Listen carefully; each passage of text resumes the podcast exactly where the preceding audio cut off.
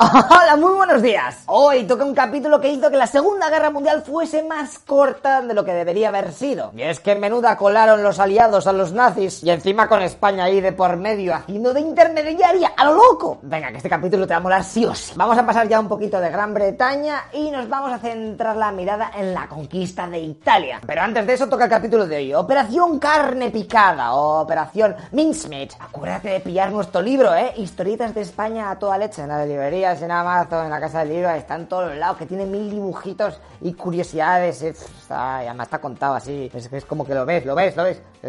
Lo ves. Venga, tíos, empezamos intro, coño.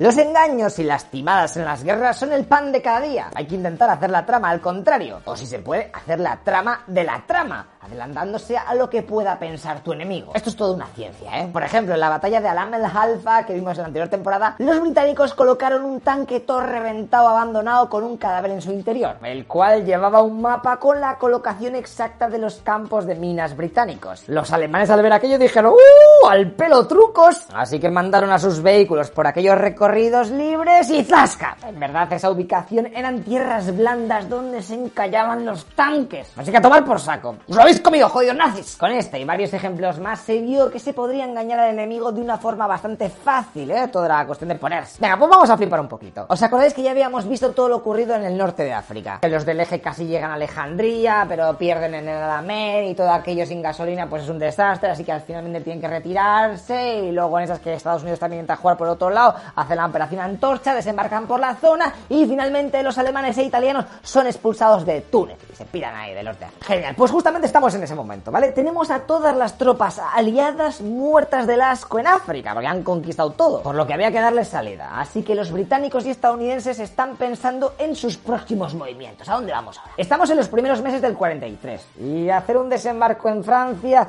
todavía es muy precipitado. Así que toca decidir. O ir a liberar Grecia y los Balcanes o cepillarse Italia poco a poco. Vale, ahora mira el mapa. Los aliados con sus unidades en Túnez, pues lo más jodidamente obvio es tirar para Sicilia y luego ya la península itálica, ¿no? Pues sí, pero lo que pasa es que Hitler está todo obsesionado con que los aliados le van a intentar pillar los Balcanes, en donde están muchas de las principales fuentes de materias primas para su maquinaria de guerra. Pues al pelo no se hable más, hay que darle razones para que crea definitivamente que los aliados eligieran aquella zona en vez de la isla italiana. Se pone en marcha la operación Barclay para engañar a sus informadores. O lo que es lo mismo, los británicos se empiezan a hacer maniobras en Siria. Se consiguen a saco de mapas de Grecia y recolectan moneda griega. E incluso se crea una nueva formación, el duodécimo ejército, con 12 divisiones que serían las encargadas de llevar a cabo todo el desembarco en Grecia. Pero en verdad es mentira, no existe. Todo era para dar así más credibilidad al plan. También la radio se utilizó a saco por la zona de Alejandría, haciendo creer que las tropas estaban reuniendo por allí, mientras que en realidad aún todas estaban por la zona de Túnez, en donde se mantenían en silencio esperando dar la fiesta sorpresa a los sicilianos. Perfecto, esto está muy guay, pero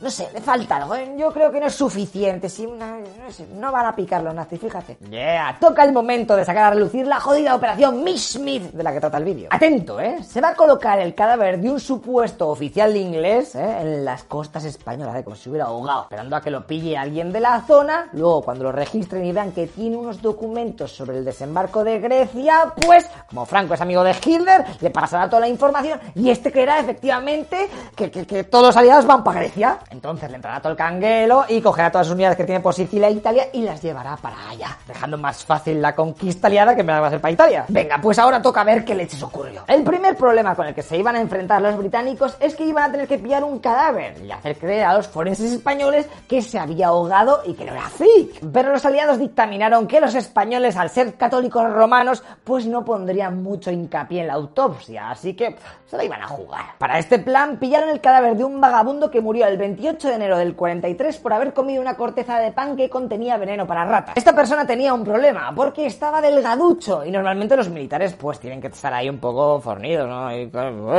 Pero bueno, le iban a dar el toque típico de que estaba todo el día en la oficina y era un escuchimirrichao. Eso sí, había que usar el cadáver como mucho en tres meses o si no ya se empezaba a descomponer y no valía para nada. Venga, pues toca el momento de crear el pasado a este pobre hombre. Le pusieron como nombre Mayor Martin. Necesitaban que fuese un rango alto para que le dejasen ser el correo de datos confidenciales, pero no demasiado, ¿eh? A ver si los alemanes iban a decir, eh, cojones, Si tan pro es, ¿no le conocen en su casa?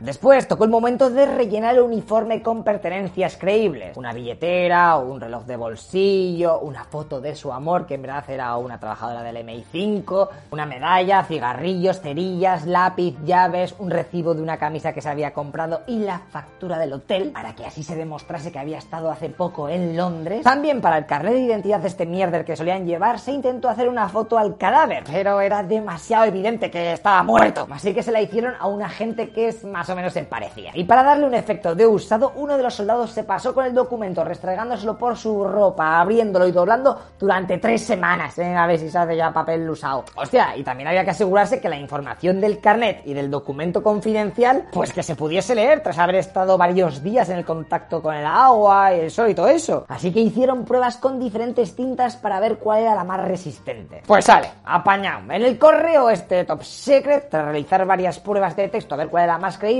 se suponía que él escribía un oficial a otro para hablar de que le prestaba al portador de la carta como experto en guerra anfibia y así le echas una mano con el ataque a Grecia. Vale, está quedando bastante guapens. Pero espera, que hay otro problema. ¿Cómo leches le metes los documentos para que no se le pierdan en el camino mientras está flotando y que no salga...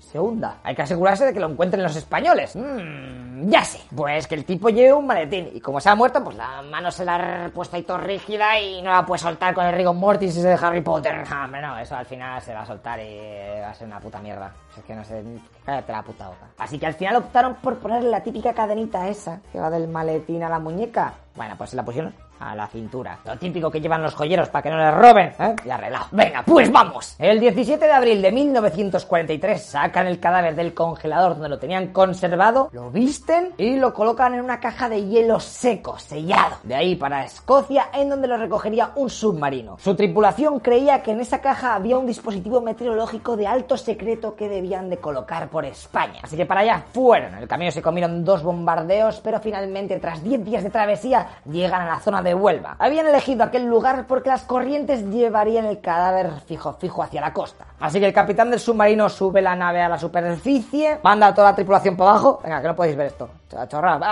Menos los oficiales que se quedan arriba. Estos cogen la caja, la abren, ¿eh? hacen una fotico al cadáver así para risas para Wikipedia y tiran el cadáver de Martin al agua. Después el submarino se volvió a sumergir y se piró de allí. Pues venga, ahora solo faltaba rezar para que alguien lo encontrase. Pues, fíjate tú por dónde, no hizo falta más que unas 30 horas para que un pescador de la zona lo viese, se lo subiese al barco y lo entregase al ejército español. Los médicos lo examinaron y creyeron que su mal estado se debía por, por culpa del sol. Mientras tanto, los británicos llamaron a su vicecónsul en Huelva para decirle que había ocurrido un accidente y que era muy importante que consiguiese el maletín del cadáver del tipo que acaban de encontrar. Estas comunicaciones se sabía que estaban siendo interceptadas por los alemanes, o sea que les venía el pelo. Los nazis rápidamente presionaron a los españoles para que les entregasen todo lo que había dentro del maletín. Y finalmente los españoles cogieron, abrieron la carta con sumo cuidado, la secaron, hicieron unas fotos, después volvieron a mojar el papel en agua salada durante 24 horas, la cerraron y 12 días después de haber pillado el cadáver, devolvieron a los británicos las pertenencias del tipo ese, las cuales rápidamente las mandan a Londres en donde examinan a ver si efectivamente la carta había sido leída. Y es que habían puesto unas pequeñas pestañas ocultas para ver si efectivamente se abría la carta. Y chachán, sí, la han leído, tío. Pestañas estaban rotas, además de que se notaba en las fibras del papel cómo habían sido dobladas más de una vez. Por lo que perfecto, tío. Para que todo fuese aún más creíble, desde Londres se dijo a su hombre de Huelva que las pruebas habían demostrado que la carta no había sido abierta. Me imagino a los españoles y a los alemanes ahí en plan, ¡Uf, ya somos la hostia, no nos han pillado!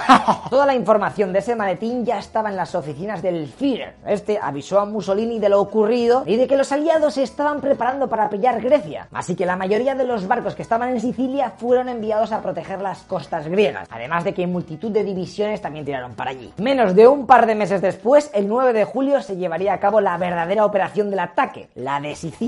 Que esa te la voy a contar en el próximo vídeo, tranquilo. Además es a saco de importante porque significará el principio del fin para Mussolini. Y es que se van a enfrentar en Sicilia 65.000 alemanes contra 400.000 aliados. Lo tienen chungo los del eje. Esta misión que os acabo de contar tuvo obviamente un lado negativo. Y es que la resistencia griega se tuvo que comer aquel aumento de tropas ella solita, llegando a realizarse varias matanzas de civiles como represalia de los nazis por haber sido engañados. Por si te lo preguntas, o por si algún día vas al cementerio de Huelva, que quién sabe, pues te comento que por ahí está enterrado el héroe y protagonista de esta historia, el mayor Martin, que en realidad su verdadero nombre era Binder Michael. Mira, esta última frase que viene debajo de su lápida, en donde viene que desempeñó como mayor, fue escrita en 1997 por el gobierno de Gran Bretaña como recuerdo. Hace, hace nada. Y por si te apetece conocer más sobre esta operación, tienes una novela un poco censurada que hicieron en 1953 llamada The Man Who Never Was, y que luego tres años después llevaron al cine. Pero en 2010 un periodista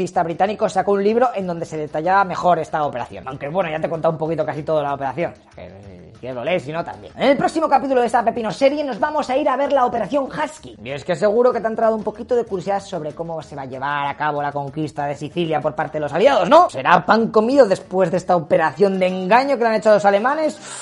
O a lo mejor es un fake. Madre mía, que esto es una locura. Lo vemos en nada, chavales, que empezamos ya con Italia. Venga, hasta luego, loco pizzas.